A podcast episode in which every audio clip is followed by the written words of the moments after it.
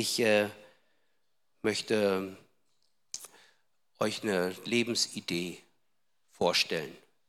Die habe ich auch schon an mir ausprobiert. Ihr seid nicht Testpiloten. Und ähm, diese ähm, Lebensidee, die ich hier vorstelle, die probiere ich schon seit einigen Jahren aus, teilweise sehr erfolgreich und teilweise muss ich noch üben. Aber äh, dazu später. Wenn euch die Lebensidee bekannt ist und ihr die selbst praktiziert, dann fühlt euch erinnert, am Ball zu bleiben, diese Idee weiter zu verfolgen, weil die bringt uns entspannt durchs Leben, durch unser Christenleben, durch unser Glaubensleben. Und äh, wenn ihr von dieser Idee noch nichts gehört habt oder die noch nicht ausprobiert habt, dann lade ich euch ein, euch inspirieren zu lassen und es mal auszuprobieren. Das ist ja so fantastisch bei Jesus. Wenn wir ihm den kleinen Finger reichen, dann nimmt er nicht die ganze Hand, sondern er will unsere freiwilligen Herzen. Alles andere wäre ja unsportlich bei der Macht, die er hat. Aber er will uns mit Liebe gewinnen. Unser Herzen will er mit Liebe gewinnen. Und äh, deswegen nimmt er nicht alles. Und wenn wir Jesus irgendwas ausprobieren und sagen, nee, das, das taugt nichts, dann können wir ganz schnell wieder aufhören mit. Ne? Und dann kommt auch nicht der Hammer aus. Das ist, äh, Gott straft auch nicht, weil er seinen Sohn gestraft hat. Also wir sind fein raus auf dieser Linie und können dann einfach was ausprobieren. Aber hütet euch vor dem Teufel. Wenn wir dem den kleinen Finger heute reichen, dann sind wir morgen mit einer Kette umwickelt und können uns gar nicht mehr rühren. Und dann kommen wir auch nicht mehr so schnell los. Von Jesus kommen wir ganz leicht los, vom Teufel nicht. Und darum ist das ganz gut, die Sachen, die destruktiv sind, nicht auszuprobieren aber die Sachen, die konstruktiv sind und die uns im Glauben irgendwie inspiriert haben und die wir aber nicht kennen, die dürfen wir ausprobieren. Ich äh, habe diese Idee aus zwei Versen, aus dem Lukas 17, Vers 5 bis 6. Da steht es. Und die Apostel sprachen zu dem Herrn, stärke unseren Glauben. Und der Herr sprach, wenn ihr Glauben hättet, so groß wie ein Senfkorn, dann könntet ihr zu diesem Maulbeerbaum sagen, reiß dich aus und versetz dich ins Meer. Und nicht nur das, er würde sogar gehorchen. Wow, als ich den Vers gelesen habe, da fängt das an, diese Idee in mir zu keimen und ich habe mir so gedacht, ja, wie, wie weit muss ich noch, bis ich diese Performance drauf habe. Ich will das drauf haben, das die, die Maulbeerbaumnummer, die will ich drauf haben. Und dann, dass der mir dann mit bloßer Wortgewalt gehorcht. Und na, am liebsten möchte ich ja natürlich dann, dass auch viele Leute zugucken und hinterher einen Applaus machen, dass das so gut gelaufen ist mit dem Maulbeerbaum.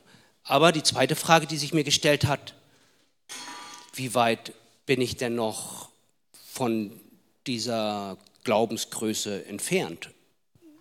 Ja, und diese beiden Fragen, ähm, da möcht, die möchte ich jetzt so mit euch teilen, aber erst später. Ich fange mal weiter vorne an, weil ich auch noch ein bisschen Zeit habe. Ähm, und ehrlich gesagt weiß ich ja, kann ich ja gar nicht wissen, warum ihr hier im Gottesdienst seid.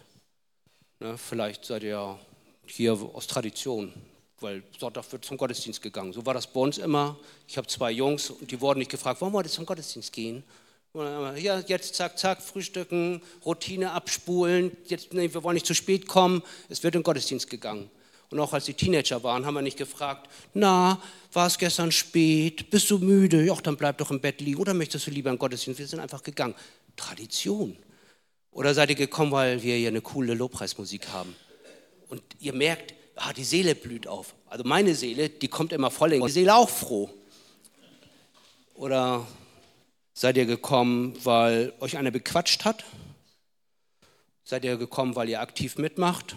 Weil ihr halt der Pastor seid?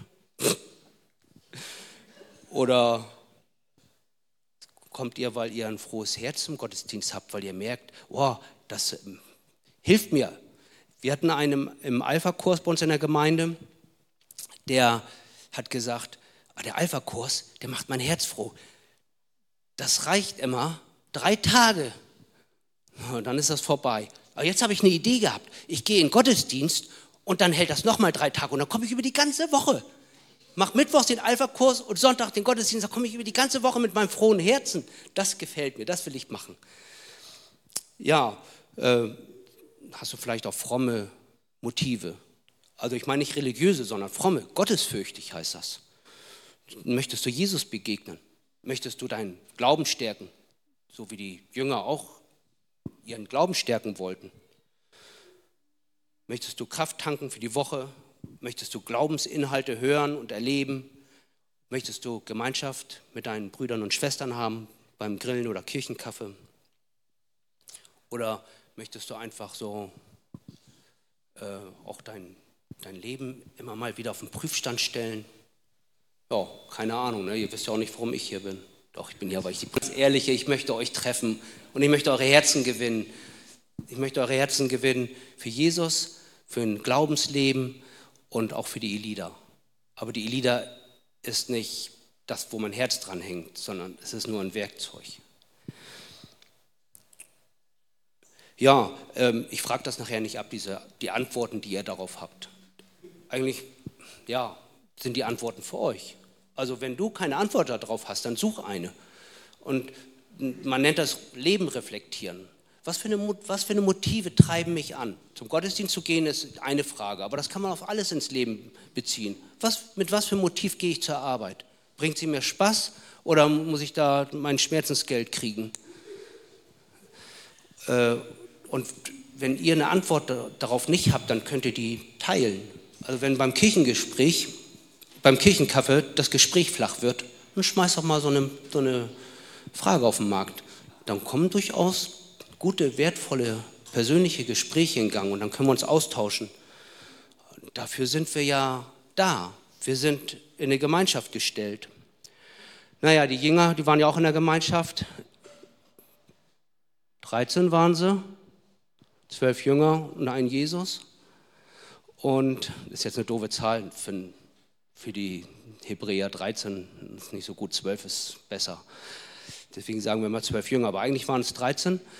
Und äh, die sind Jesus damals gefolgt, nachgefolgt. Jetzt ist die Serie Chosen rausgekommen. Tolle Serie, ich liebe sie, weil die vermittelt ein Bild, was mir wohltut. So möchte ich Jesus kennen und so sehe ich ihn auch in der Bibel. Ja, ich will mich mal nicht zu weit aus dem Fenster lehnen. Vielleicht gibt es ja auch Stimmen, die, äh, die nicht so gut finden, die Serie. Aber ich finde die gut. Und die sind Jesus so immer nachgelaufen. Aber manchmal ist er ja auch weg, da mussten sie ihn suchen. Ne? Ganz oft ist Jesus weg. Dann hat er sich halt beim Vater dann mal wieder connected, um Kraft zu schöpfen für das, was er noch so alles auf dem Zettel hatte. Und das, was die Jünger damals leiblich und auch geistig getan haben, das dürfen wir jetzt geistlich tun. Wir können Jesus ja nicht leiblich nachfolgen, aber wir können ihn geistlich nachfolgen und daraus kommt dann alles, was leiblich ist, was Action ist, was uns in Bewegung bringt. Jesus bringt uns immer in Bewegung. Der macht uns zu initiativen Menschen. Der sagt, tut dies und tut das. Und er sagt das nicht, tut dies, weil sonst hack. Sondern er sagt, tut das und das, weil es euch besser tut und weil das ein gutes Konzept ist. Er ist der Architekt des Lebens und er hat eine gute Idee, wie diese Architektur in unseren Beziehungen gut funktionieren kann. Und das ist initiativ. Geht hin und vergebt euch, geht hin und tröstet, geht hin und macht dies und das. Wir wissen, wie wir das umsetzen können. Dann könnten wir jetzt, äh, bräuchten wir jetzt nicht weiter darüber nachdenken, können jetzt schon, schon zum Grillen übergehen. Aber der pfiffige Nachfolger Jesu weiß ja, dass das schwierig ist und dass wir das nicht drauf haben und dass wir immer wieder das nötig haben, Jesus zu bitten, stärke meinen Glauben. Der ist noch nicht stark genug. Dabei ist Glaube nicht einfach nur die Bestätigung der Richtigkeit einer Aussage oder Annahme. Diesen Zahn zieht Jesus den Jüngern gleich. Er gibt einen Maßstab. Es gibt nicht so, Schalter an, Glaube ist da, Schalter aus, Glaube ist da. Glaubst du an Gott, ja oder nein? Das gibt es nicht. Und manche tun sich auch recht schwer. Wenn ich frage, bist du gläubig? Ja, ja, nicht so wie ihr. Aber wenn jemand länger als drei Sekunden nachdenken muss, ob er an Jesus glaubt oder nicht, dann stimmt da irgendwas nicht. Also man weiß es. Ich brauche auch nicht drüber nachdenken, wenn ihr mich fragt, bist du verheiratet? Das weiß ich innerhalb von drei Sekunden, dass ich verheiratet bin. Auch wenn ich vielleicht nicht so verheiratet bin wie ihr oder mein Eheleben ein bisschen anders lebe als ihr. Ja, also der Glaube ist nicht nur die, die Bestätigung einer Richtigkeit einer Aussage, sondern er ist stufenlos verstellbar. Und tschack, bei einer Stufe bleibt Jesus stehen und sagt, wenn er so groß ist, manchmal fällt uns das leichter, den Glauben von anderen zu beurteilen als unseren eigenen. Aber man will das ja wissen, was man schon mal mit dem Glauben bewegen kann. Und Jesus gibt ja auch was zum Ankreuzen. Ne? Das müssen wir uns nicht selbst ausdenken. Ne? Maulbeerbaumnummer. Ja, und ist mein Glaube schon so groß wie ein Senfkorn? Und übe ich schon mal mit bloßer Wortgewalt kleinere Sachen zu bewegen? Zum Beispiel, dass die Kinder das Kinderzimmer aufräumen? Und dann tut es, dann geschieht es. Oder der Autofahrer an der grünen Ampel vor mir, mit bloßer Wortgewalt bewege ich ihn zum Losfahren. Hm, oft klappt das leider nicht. Oder befindet sich mein Glaube noch auf der subatomaren Ebene, so klein wie ein Atom oder wie ein Elektron und der ist nichts nütze, kann nichts machen. Ich weiß auch nicht, wieso ich den Glauben habe. Eigentlich, ob ich den habe oder nicht. Er nützt nichts, das wäre ja schlecht. Aber so groß ist ja ein Senfkorn auch nicht, ähm, dass man staunen müsste. Ich habe gestern einen Pastor gefragt, also einen Prediger habe ich gefragt, weißt du, wie groß ein Senfkorn ist? Der wusste das nicht. Der hat das mit einem, äh, mit einem Pfefferkorn verwechselt, aber die sind ja viel größer. Deswegen habe ich mal Senfkörner mitgebracht. Die sind in diesem Tesafilm drin. Die könnt ihr euch angucken und weitergeben. Und du kriegst mal das erste Senfkorn. Und dann gebe ich hier mal das zweite Senfkorn rum. Mhm. Gideon, du bist auch ein Prediger, du kriegst auch ein Senfkorn. Ich habe die aus dem Gurkenglas. Bin auch bei uns Smooth oft, also der in der Kombüse steht und kocht. Das ist aber ein privilegierter Job, weil man guckt aus dem Fenster und sieht das Wasser und die Schiffe und das ist so toll. Zu Hause in Bielefeld kochen ist eine Qual, aber auf dem Kutter kochen, das ist super. Na gut, ich wollte jetzt nicht über Kochen reden, sondern ob dein Glaube nutzlos ist, ob du schon so einen Glaube hast, der auf Senfkorn ist. Oder was ist ein kleiner als den Stecknadelkopf? Oder bist du schon so beim Tennisball? Und naja, müssen wir das denn an dieser Maulbeerbaum-Performance messen? Oder gibt es noch andere Maßstäbe? Wenn wir Jesus beobachten, dann hat er, der hatte wahrscheinlich wie so ein Glauben gehabt wie ein ganzer Planet, wie die Sonne, riesig groß. Denn der hat alles mit Worten gemacht.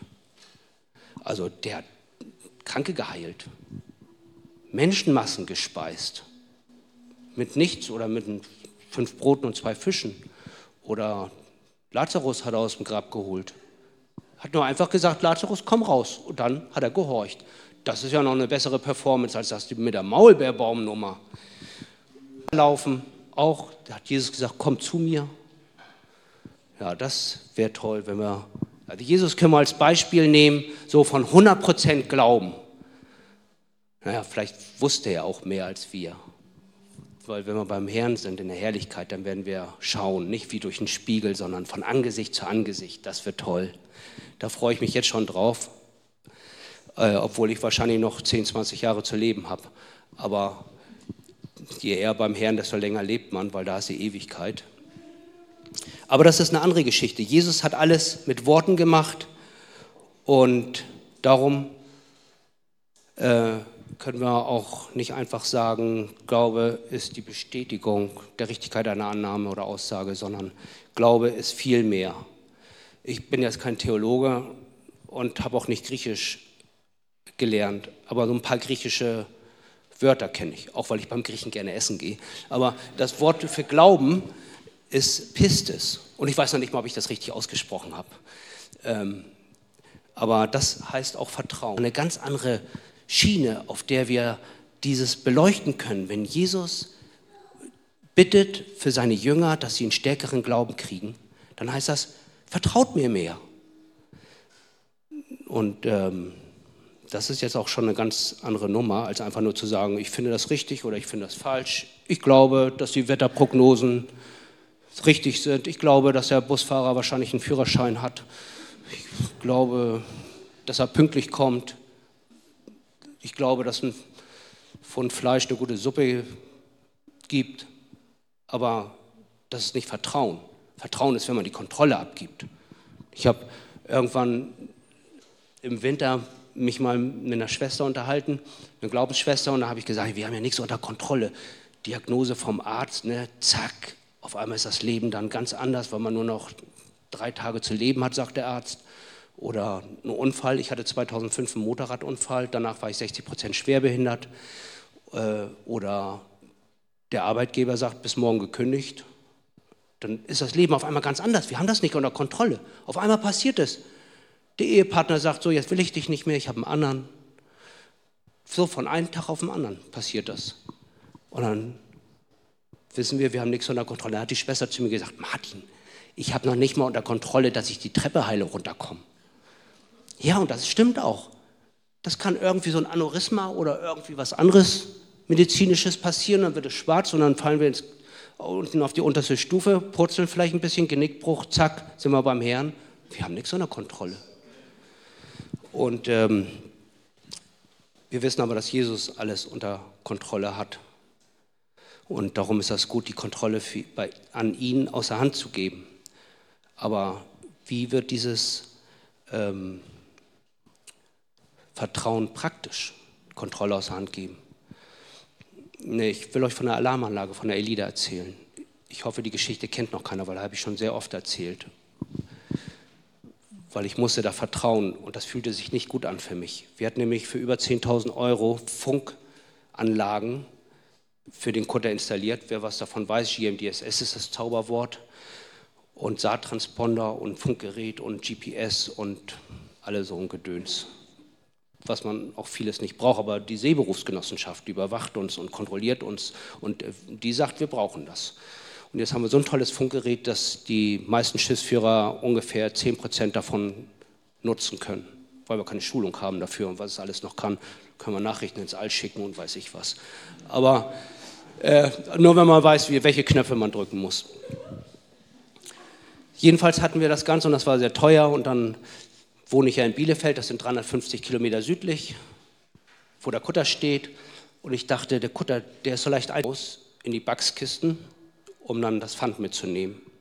Dann haben die 6 Euro äh, eingeklaut, aber für 600 Euro Schaden gemacht. Aber ich dachte so, wenn die das klauen, ne, installiere mal so eine Alarmanlage mit SIM-Karte, die funkt mich dann an, wenn da Bewegung ist. Drei, drei Sensoren für Bewegung, das war sicher. Und dann will ich meine Freundin in Kiel anrufen. Ja, und dann war der Zeitpunkt gekommen. Ich hatte die Alarmanlage installiert, ich war in Bielefeld, der Kutter lag ruhig und du macht es Bing, Kutteralarm. Die sind da, die reißen alles raus, machen die Verkleidung kaputt und morgen kann ich meine Funkgeräte bei eBay wieder kaufen.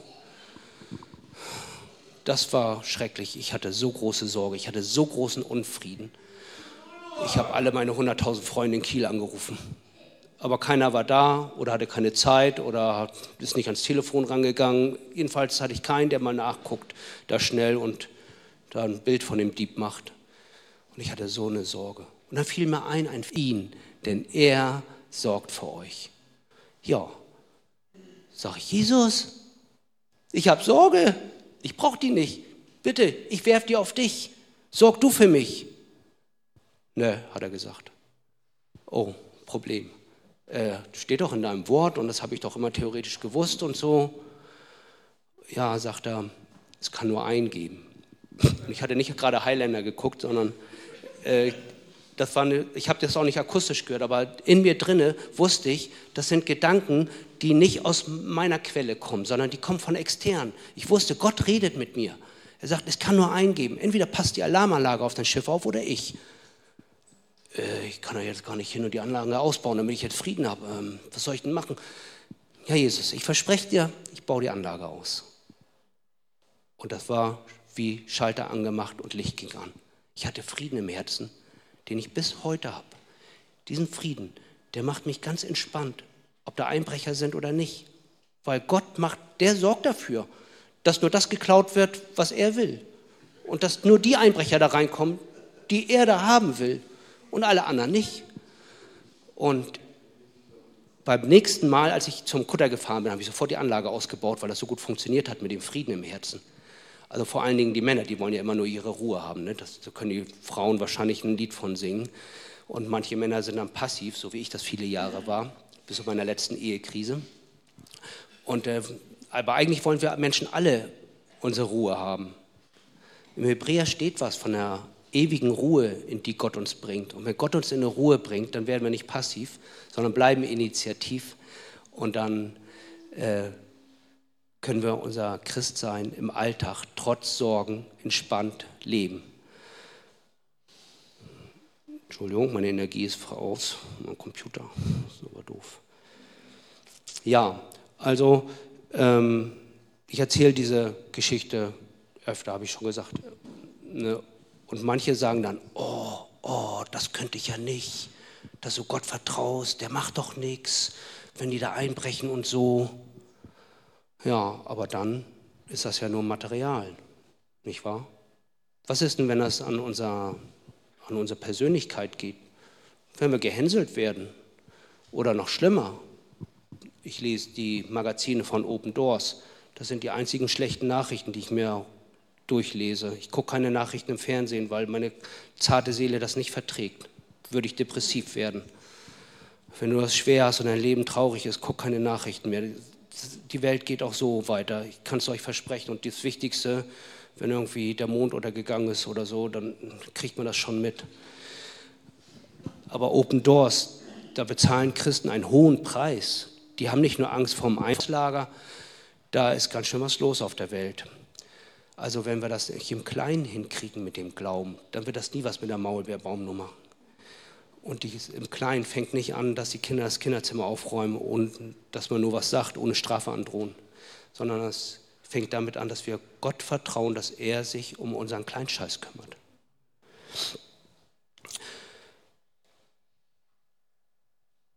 Ich habe mal so ein paar Sachen mitgebracht, die ich aufgelistet habe, wofür ich gerne sorge, um die ich mich gerne selbst kümmere. Vielleicht ist was für euch bei. Es ist wie so beim Griechen das Menü. Wenn ich mit etwas angebe, dann sorge ich dafür, dass ich genug Ruhm und Ehre kriege. Also so mit der Maulbeerbaumnummer. Ne? Wenn da genug Leute sind, die klatschen, ne? dann sorge ich dafür. Das ist nicht Glaube, das ist nicht Vertrauen. Oder wenn ich Anerkennung suche. Leute, Menschen mit Helfersyndrom haben das manchmal, dass sie Anerkennung suchen. Und ähm, mit den Karrierebestrebungen. Ne? Also meine Frau ist mir da ein großes Vorbild. Die hat ja viele Schulleiterkumpels. Sie ist äh, in einer Förderschule für emotionale und soziale Förderdings Schulleiterin geworden. Und sie hat viele Schulleiterkumpels und die haben eine Menge gerissen an Stellenausschreibungen, nachgucken. Aber meine Frau hat das alles nicht gemacht und die wurde immer gefragt, kannst du nicht hier mal in eine Steuergruppe, kannst du nicht mal hier und kannst du nicht mal da. Und hat immer geguckt, ob das mit der Elida passt und mit der Familie. Die Familie war uns an oberster Stelle und dann die Elida. Verzeih Gott. Aber jedenfalls die Familie hat er mir auch gegeben, nicht nur die Elida. Und ähm, wir wollten, dass unsere Kinder, wenn sie zu Hause sind, einen Elternteil da haben.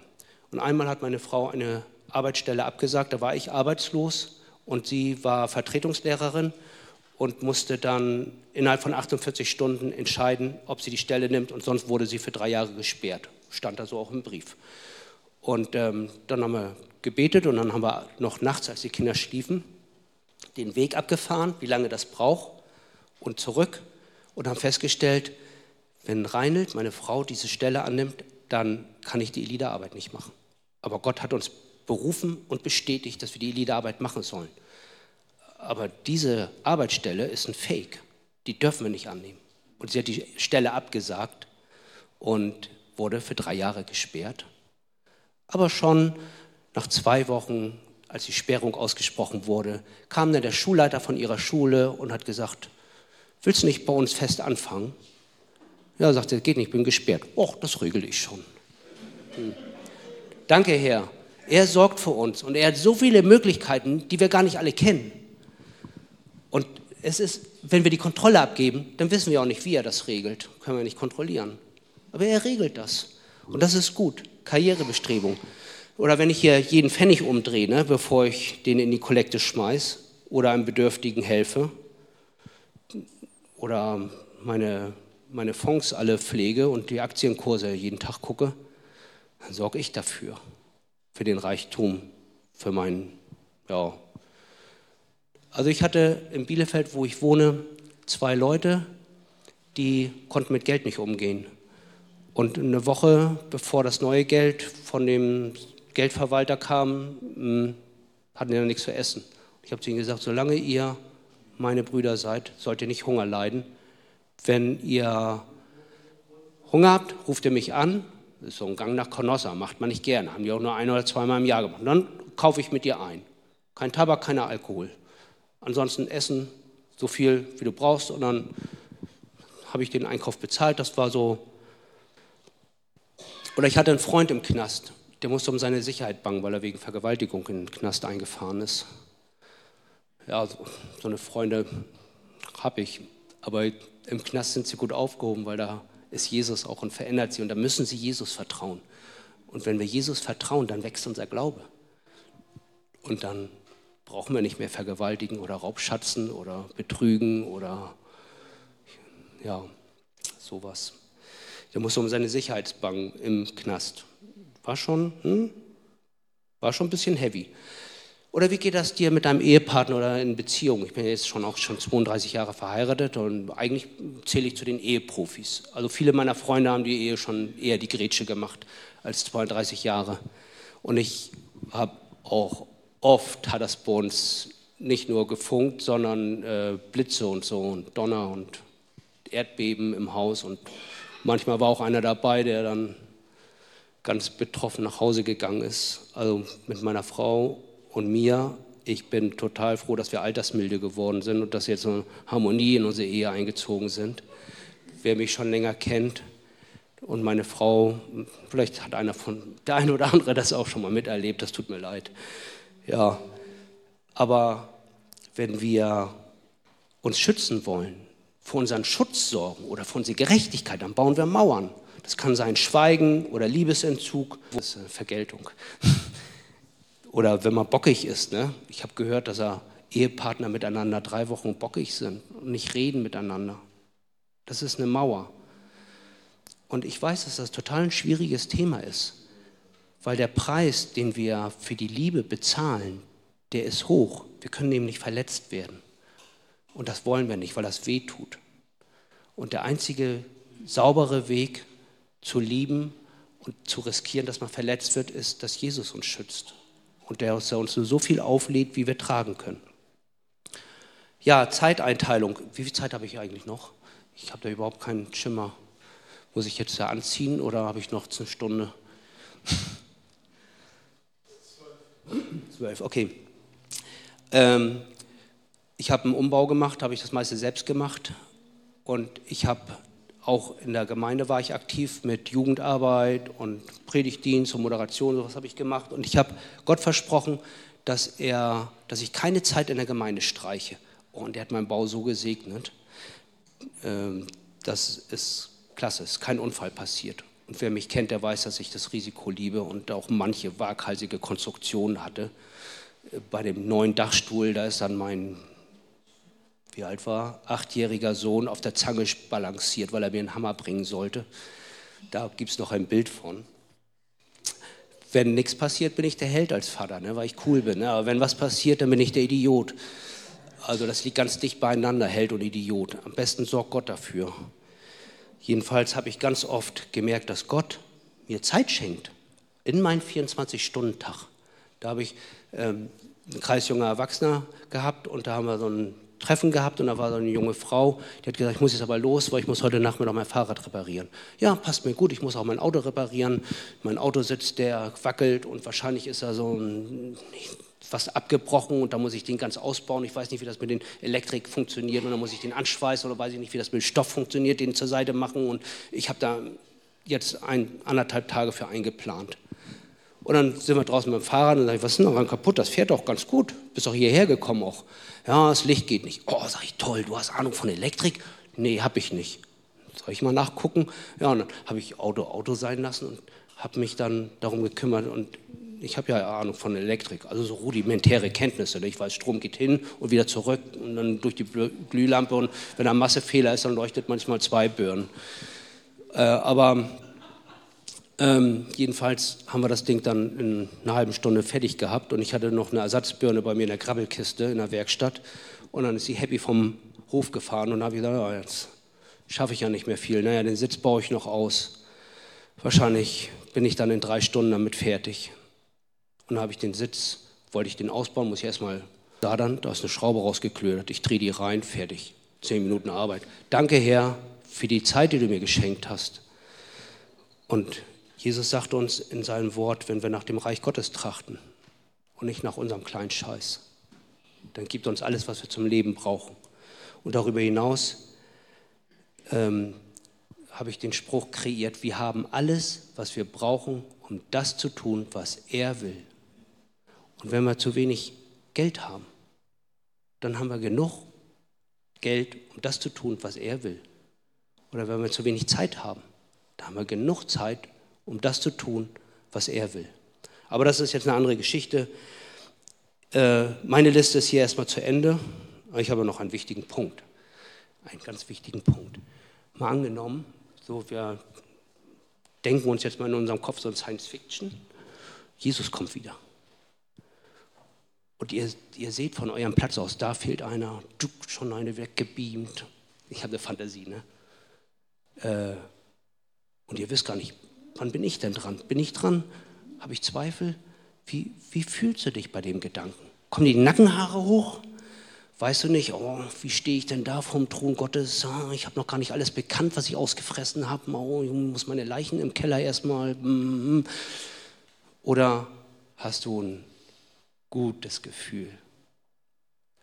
Also, ich denke dein Name steht ja in meinem Buch. Du hast es, ja, das weiß ich auch. Mein Name steht im Buch und durch alle Höhen und Tiefen und Versagen und Defizite, die ich habe, durch alle Fehler, die ich mache, durch alle Fehlentscheidungen, die ich tue ich freue mich auf Jesus. Und ich habe ein gutes Gefühl bei dem Gedanken, Apokalypse auf Dienstag. Wow. Ja, also jetzt ist meine Liste wirklich zu Ende, aber die ist nicht vollständig. Und ihr könnt, wir können das ganze Leben lang ausprobieren, in welchen Dingen sorge ich für mich? Oder in welchen Dingen kann ich erinnert werden, ah nee, das will ich gar nicht für mich sorgen. Jesus soll für mich sorgen. Und wenn wir das hinkriegen, dann haben wir vielleicht ein schlechtes Gefühl. Danke für die Musikuntermalung. Wir kommen jetzt zum Höhepunkt. Vertraue ich Jesus in diesem oder jenem Punkt? Ich habe ja gesagt, ich, das ist eine Lebensidee. Ich bin da auch selbst noch auf dem Weg. Und ich brauche Geschwister, die mir sagen, Martin, hat mir letztens eine gesagt, du hast einen Kleinglauben, du zweifelst äh, ja, das kann ich mir ja gar nicht glauben. Ich muss ja am Sonntag predigen. Oh, und wenn ich das predige, was ich predige und das selbst nicht hinkriege, das, ja, aber ich kriege es manchmal nicht hin. Manchmal habe ich, ich habe Anfechtungen. Im, Im, Frühjahr haben wir immer Anfechtungen mit dem Kutter. Irgendwas kommt dann immer. Jetzt haben wir kein Sicherheitszeugnis. Oder dann kommt mal der Zoll und sagt, wir dürfen kein Diesel verbrennen im Heizöltank, weil wir irgendwie Hospizschiff sind oder irgendwas es, jedes Jahr hatten wir irgendeine Nummer von den Behörden oder von der Maschine, von der Technik, wo wir sagen, oh, wir müssen den Sommer absagen. Aber nein, sagen wir nicht. Wir fahren, weil Jesus uns bestätigt hat, weil Jesus da voll Bock drauf hat, dass wir mit dem Kutter fahren und weil er sich um unsere Probleme kümmert. Ich habe jetzt auch ein Problem, aber Jesus kümmert sich drum. Aber das heißt nicht, dass es für mich leicht ist. Ich muss ja als Captain immer die Kontrolle haben. Ich muss ja meine Sicherheitsausrüstung kennen und ich muss Plan B kennen und alles Mögliche. Es ist nicht einfach, aber Jesus ist absolut vertrauenswürdig. Und von deiner Entscheidung, die du triffst, ob du das ausprobieren willst oder das lebst, dieses Konzept, äh, wird sich dein Verhalten maßgeblich verändern. Und du wirst einen Gewinn davon ziehen, draus ziehen, weil du dann entspannt bist. Ja, jetzt nochmal hier zu dieser Maulbeerbaumnummer. Ne? Eigentlich hat sie sich jetzt schon erledigt. Ne? Wir brauchen keine, keinen Glauben für irgendeine Performance, wo alle klatschen, sondern Gott wirkt oft im Verborgenen. Ich brauche keinen Baum ausreißen mit bloßer Wortgewalt. Aber je besser ich das hinkriege, meinem Heiland zu vertrauen, in den verschiedensten Lebenssituationen, desto entspannter kann ich mein Leben auch führen. Denn dann sorge ich ja nicht mehr für mich. Ich trage diese Sachen, die wir im Rucksack haben oder als Ballast, desto schwerer ist es zu laufen. Und Jesus will uns diese Sorgen wegnehmen und Sorgen, die können ganz schön lasten. Und Gott kümmert sich um mein Leben. Und das äh, wende ich auch auf den Kutter an. Ein, der Kapitän vom schwedischen Missionsschiff hat mal gesagt, Martin, kümmere dich um die Menschen und dann kümmert Gott sich um dein Schiff. Das fand ich cooler Spruch. Gideon, kümmere dich um die Menschen, dann kümmert Gott sich um deine Gemeinde. Dann läuft das von selbst. Das ist ganz entspannt. Ja, und je entspannter ich mein Leben als Jünger Jesu führe, desto weniger stelle ich mir die Frage, wie viel Wunder ich mit bloßer Wortgewalt zustande bringen kann, sondern ich erlebe Wunder im Leben meiner Mitmenschen. Ich habe einmal eine Bibelarbeit gehalten und hinterher sagt eine junge Frau, ich muss mal mit dir reden. Woher weißt du das alles in meinem Leben? Das habe ich doch keinem verraten. Du hast das nur für mich gemacht, diese Bibelarbeit. Nein, das Wunder kann ich wirklich nichts. Das hat er hergewirkt. Die junge Frau konnte Buße tun und hat einen Neustart. Das ist mal eine Maulbeerbaum-Performance-Nummer vom Feinsten. Wenn es Menschen besser geht, wenn Menschen Geschmack darauf kriegen, Jesus zu vertrauen. Ich hoffe, ich habe euch auch so ein bisschen Geschmack darauf gemacht, Jesus zu vertrauen, Jesus neu zu vertrauen, das praktisch werden zu lassen im Alltag. Wenn euch keiner zuguckt, wenn keine Menschenmasse euch zujubelt, einfach so, wenn ihr vor dem Herrn steht und er euch als Initiative Menschen irgendwo dazu auffordert, mach mal was. Vielleicht sollst du auch nichts machen. Aber es gibt ja Maria und Martha, dieses Gleichnis kennt ihr, ne? Aber wünscht euch nicht, dass ihr Maria allein seid. Wenn ihr jetzt mal angenommen, ihr wünscht euch immer mehr, dass er jetzt mal bald redet, weil immer nur beten, das ist nämlich ganz schön anstrengend. Aber Maria, die ist ja auch irgendwann aufgestanden. Also die lag Jesus zu Füßen, solange er gepredigt hat. Aber dann ist Jesus aufgestanden ist ihm auch aufgestanden. Ist mit ihm mitgegangen. Und wenn wir immer ganz dicht bei Jesus sind, wenn wir uns darauf konzentrieren, bei Jesus zu sein, möglichst nah, dann sind wir immer am richtigen Platz. Dann sind wir in unserer Berufung, dann machen wir das Richtige, dann ist das am entspanntesten. Weil wenn irgend so Pharisäer daherkommt und uns anmacht, weil wir irgendwelche Körner pickern oder so oder am Sabbat irgendwas falsch machen oder irgendwie andere Gesetze brechen, dann stellen wir uns hinter Jesus. Und Jesus stellt sich vor uns und ist unser Anwalt. Jetzt und in alle Ewigkeit.